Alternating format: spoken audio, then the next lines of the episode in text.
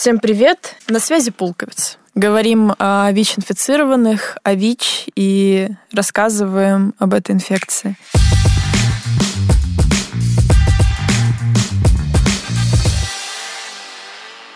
Сегодня у нас в гостях Екатерина. Она медицинский работник, и у нее ВИЧ. Расскажите, как вы узнали о своем статусе, вообще что чувствовали при этом и как проходило принятие? Узнала я совершенно случайно, узнала спонтанно. Очень плохо себя почувствовала, попала в больницу Боткина, где и выявили, собственно, ВИЧ-инфекцию. Ну, конечно, это был шок, безусловно. Это очень сложно принять для начала для человека, который, ну, конечно же, в это не верит. Отрицание, конечно, в первую очередь отрицание. Страх, безумный страх, э, как я буду жить дальше, как я расскажу об этом близким, как это примут родные, коллектив, друзья, знакомые. Ну, как-то с помощью врачей-психологов, близких и родных, все преодолели. Как вы заразились? Это была очень неприятная история. Девочка, соседка, бывшая наркоманка, попросила меня поставить и капельницу. И я, будучи, в общем, медиком с 20-летним стажем, не одела перчатки, вся перемазала свое кровище, не, опять же, не обработала руки и таким образом подцепила ВИЧ-инфекцию. Ваша жизнь вообще сильно изменилась после инфицирования? В момент, когда я лежала в больнице Боткина, произошло очень большое переосмысление. Это была большая перезагрузка. Стоило подумать о будущем. Не потому, что я в чем-то виновата, но отношение к близким, к себе поменялось кардинально да. Такая перезагрузка действительно для меня. Столкнулись ли вы с осуждением со стороны, когда где-то вообще узнавали о вашем статусе? Не могу сказать, что это прям как-то категорично. Нет, такого нет. Э, знаете, больше, наверное, по незнанию. Люди не всегда понимают, что такое ВИЧ-инфекция. Отголоски нашего советского прошлого дают, конечно, себе знать, потому что люди до сих пор считают, что это какие-то очень опасные люди. Ну, лично я на себе этого не испытала. Может, у вас есть знакомые, у которых ВИЧ, или вы кого-то знаете, кто сталкивался с осуждением? Знакомые, у которых есть ВИЧ, конечно, есть, безусловно, э, но с таким конкретным осуждением нет. С кем я не разговаривала, ни у кого проблем не было. Винили ли вы человека, из-за которого, собственно, вы заразились? Я больше винила себя. Это моя ошибка. Я, как медик, должна была предусмотреть. Ситуации в жизни бывают разные, я обязана была это сделать. А человек, который мне об этом не сказал, я до сих пор не знаю, знает ли она. Влияет ли ваш статус на повседневную жизнь? Как-то проявляется ли он? Mm-mm. Нет, никак. Я живу себе совершенно полноценной жизнью. Меня все устраивает. Никаких сложностей нет. Ну, по сути, ты на терапии. У тебя классные врачи за тобой, за твоей спиной, которые тебя всегда поддержат и помогут. Бояться нечего, поэтому я живу. У нас в Питере статистика достаточно неутешительная по ВИЧ-инфицированию. И как вы думаете, с чем это связано? Может быть, причина кроется в нехватке образования? Я думаю, да. И, э, наверное, страх у людей присутствует. Очень много людей боятся сдать кровь на ВИЧ и узнать о себе что-то. Ведь это неприятно. Ну, действительно, узнать о себе такие вещи неприятно. Но это не только к ВИЧу, наверное, можно отнести, да, и к другим заболеваниям. Тут не только профилактика нужна конкретных заболеваний, вирусных тех же самых. Я бы, наверное, все-таки заставляла бы людей почаще сдавать кровь и знать о себе что-то. Раз в полгода, раз в год хотя бы, да, это необходимо, потому что вот этот вот карман у ВИЧа, он до полугода составляет. И ты, сдав, грубо говоря, в летом, не факт, что ты зимой не узнаешь о том, что ты ВИЧ-инфицированный. У нас бытует мнение, что ВИЧ есть только наркоманов и проституток. Наверное, мнение из СССР, однако почему-то никто не рассматривает другие варианты. И как донести до людей, да, до молодежи, что от этого никто не застрахован? Наверное, вот такие интервью, наверное, такие встречи, они необходимы для того, чтобы люди понимали, что действительно не только наркоманы, и не только проститутки, и не только люди с э, там, другой ориентацией могут заразиться этим заболеванием. Медики, да, пожалуйста, да где угодно угодно. Те же стоматологии, пирсинги, татуировки, маникюры, педикюры, все что угодно. Никто не застрахован совсем. Все что угодно. И где угодно его можно подцепить, да, ну, конечно, только через кровь. Невозможно через рукопожатие, через поцелуй, через тарелку, чашку, ложку. И воздушно-капельным путем он тоже не передается, иначе мы бы уже все болели. Каким вот процедурам должен следовать медицинский работник, чтобы как раз не допустить передачи вируса? Безусловно, это дезинфекция того инструментария, с которым работает работает человек. Обязательно работать в перчатках. Неважно, как, неудобно, неудобно, ты обязан это делать, потому что, опять же, если не ты, то тебя, если не тебя, то ты. Заразиться можно, это понятно. Соблюдение правил асептики, антисептики тоже никто не отменял. То есть соблюдение всего санэпидрежима для людей с медобразованием это просто обязательно. Не только ВИЧ-инфицированных, а вообще людей с медобразованием. Иначе там тогда таким людям нечего делать, если вы не соблюдаете все это. Сразу ли вы начали жить да, с открытым статусом, не скрывая? И как вы вообще к этому пришли? Нет, не сразу. Я где-то, наверное, год-полтора скрывала этот статус. Но это было больше момент принятия моего диагноза самой собой. И как только я его приняла для себя, я перестала его скрывать от других. Не вижу смысла, потому что я не считаю, что я заразная, могу кого-то заразить, погубить или еще что-то. Наоборот, на своем примере хочется показать, что, ребята, все возможно. Надо просто следовать четко указаниям врача, и все будет хорошо. Сложно ли было рассказать своим близким о статусе? Не просто. Потому что, конечно, по первости, когда ты понимаешь, что у тебя такой диагноз, хочется своих близких как-то защитить. Брать там всякие ножнички, зубные щетки, бритвы, все такое, чтобы, не дай бог, кто-то из твоих близких этим не воспользовался. Без объяснения причин да, на то, почему вчера можно было пользоваться общими ножницами, а сегодня вдруг нельзя. Такие вещи тоже приходилось ну, прятать, либо а в дальнейшем уже просто объяснить, что так не надо делать, у каждого свое. И это правильно. У нас очень часто говорят, что перед э, вступлением, да, условно, в отношения, там, в половые отношения, надо узнать у партнера о всех его, да, болячках. Как это грамотно сделать? Потому что не все адекватно, да, воспримут, что покажи ты мне свою справку, пожалуйста, о здоровье. Это могут воспринять в штыки. Честно говоря, это личное дело каждого, да, потому что сложно отвечать за всех. За себя лично могу сказать, что при своих каких-то контактах, да, я стараюсь э, всегда говорить. Я не имею права скрывать. Это уголовная ответственность. И дальше человек принимает решение, будет он со мной дальше общаться, не будет он со мной дальше общаться. А выявление каких-либо других заболеваний, ну, мне кажется, это нормально. Спросить, друг мой, а ты давно посещал какого-либо доктора? Ну, если ты хочешь со мной хороших, длительных, здоровых отношений в дальнейшем, да, каких-то там здоровых детей, то давай, может быть, обследуемся вместе. Ну, как вариант, предложить как альтернативу. Я думаю, так. То есть это должно быть обоюдно. Давай ты мне, а я тебе. А если хочешь, пойдем вместе. Хорошая практика. Скажите, вот э, вы узнали, да, о своем статусе. Сразу ли вы начали начали принимать терапию? Терапию я начала принимать где-то, наверное, через месяц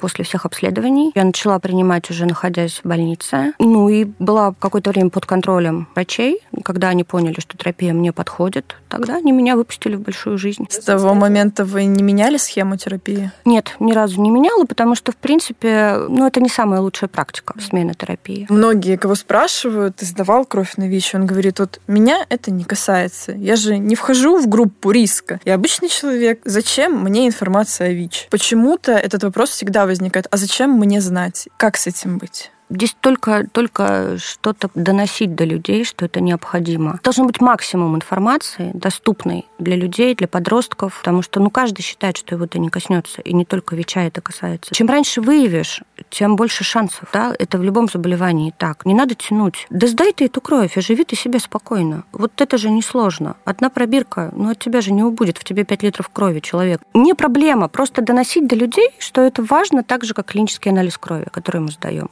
так же, как электрокардиограмма, так же, как мы ходим к стоматологу, к гинекологу, там, я не знаю кому, к терапевту. Все то же самое, только чуть больше заботы о себе. Просто надо думать и знать о том, что это существует, и это может тебя коснуться, абсолютно точно. Не вижу в этом ничего такого. Надо сдавать, надо, надо себя лишний раз обезопасить, потому что среди тебя тоже есть люди, потом, если ты планируешь э, ребенка, обязательно, конечно, как же иначе. Да просто жить спокойно, зная, что у тебя его нет. Почему нет? Почему не пойти не сдать общим скопом. Ну, это же вот тут ну, ничего не стоит. Возможно, это связано с тем, что в основном все идут сразу в поликлинику, и там не очень если можно так сказать, грамотно к этому относятся. И люди просто боятся какого-то осуждения. Ну, конечно, да, наши поликлиники оставляют желать лучшего, но опять же посмотрите, да, кто там работает. Ну, сейчас, кстати, очень много молодежи пришло в наши поликлиники, что как-то улучшает ситуацию. Не стоит стесняться и бояться просить направления. Дайте мне сдать кровь на ВИЧ-инфекцию. Я хочу знать о себе все. Если, допустим, к поликлинике прям настолько негативная ситуация, пожалуйста, центр ВИЧ, больница Боткина, все анонимно. Приезжаете, сдаете, уезжаете, получаете ваши результаты результат. Все очень быстро, очень качественно, очень грамотно, все стерильно. Масса возможностей о себе позаботиться. Масса. Ходили ли вы на встречи группы поддержки, которые есть? Нет, я не ходила лично сама.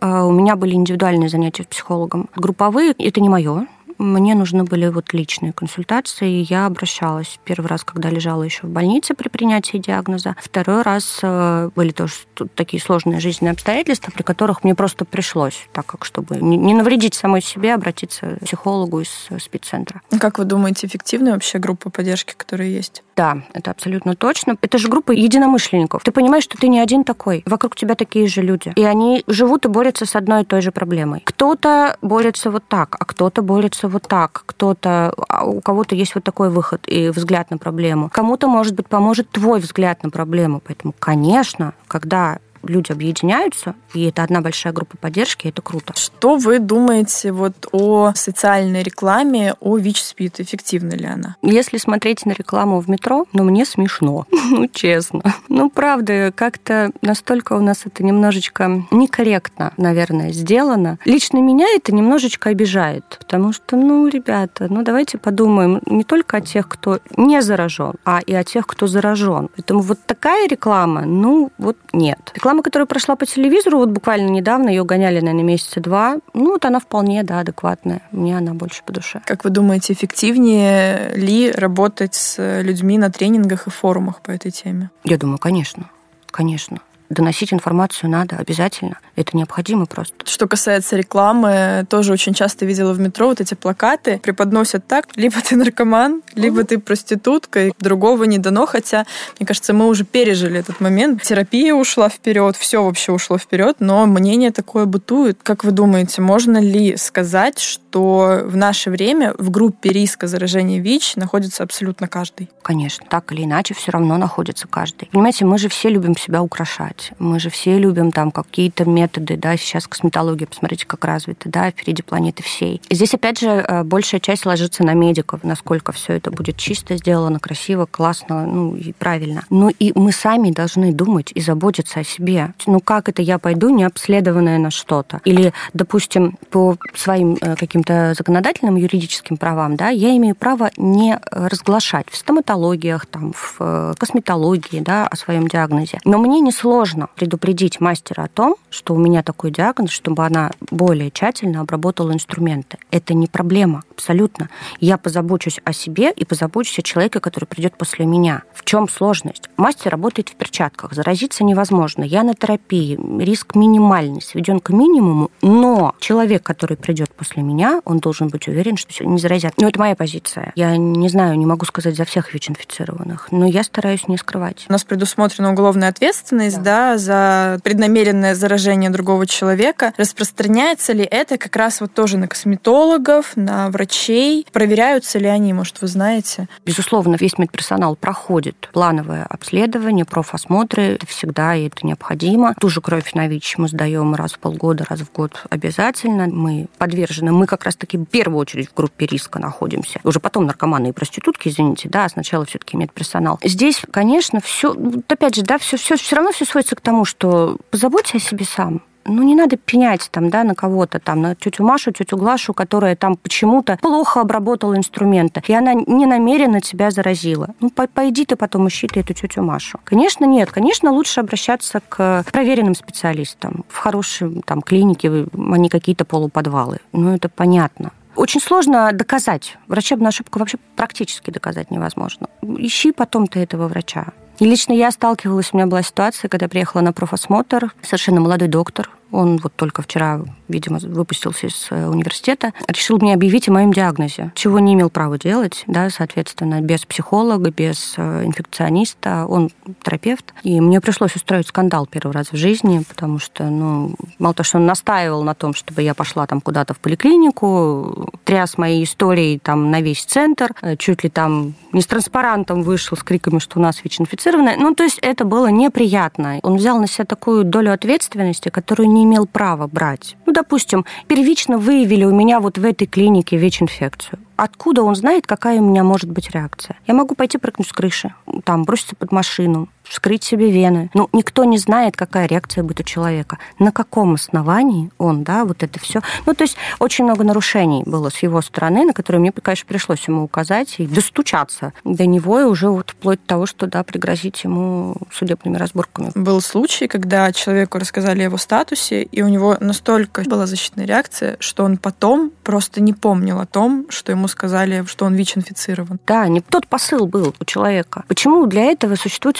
специальные врачи, ВИЧологи, инфекционисты, психологи, которые специально работают с таким контингентом, понимая, какую реакцию это понесет за собой. Что действительно это сложно принять. Ну, любой человек, который до этого был здоров и сталкивается с проблемой, в любом случае он попытается от нее закрыться и испугается этой проблемы. Это нормально. Не надо с бухты-барахты рассказывать человеку, особо не, не разбираясь в этой проблеме, да, что у него там ВИЧ, СПИД, рак, не знаю, там еще какие-то проблемы. Но если ты не разбираешься, куда ты лезешь? Оставь это профессионалам. Не надо этого делать. Иначе у тебя будут проблемы однозначно. Дай бог, чтобы у человека все было хорошо. Как вы думаете, корректно ли просить э, медицинский персонал, косметологов, э, тату-мастеров, чтобы они при вас обработали инструмент еще раз? Конечно. Это вполне себе оправдано, потому что, ну, вы же не знаете, обработали его или нет. Если это не в крафт-пакет, который вскрывается при вас, и вы это видите, на ваших это глазах происходит, а вам приносят какой-то голый инструмент, скажем так, ну, откуда она его достала? При всем доверии обработайте его еще раз, пожалуйста. Я хочу это видеть. Это нормально. Что бы вы сказали тем, кто будет слушать наш подкаст? Что бы, может быть, посоветовали? Я бы посоветовала беречь себя в первую очередь, заботиться о себе, все-таки в профилактических методах, да, сдавать кровь, обследоваться. А если такая ситуация наступила в этой жизни, ни в коем случае не отчаиваться. Это не конец света. Да? Жизнь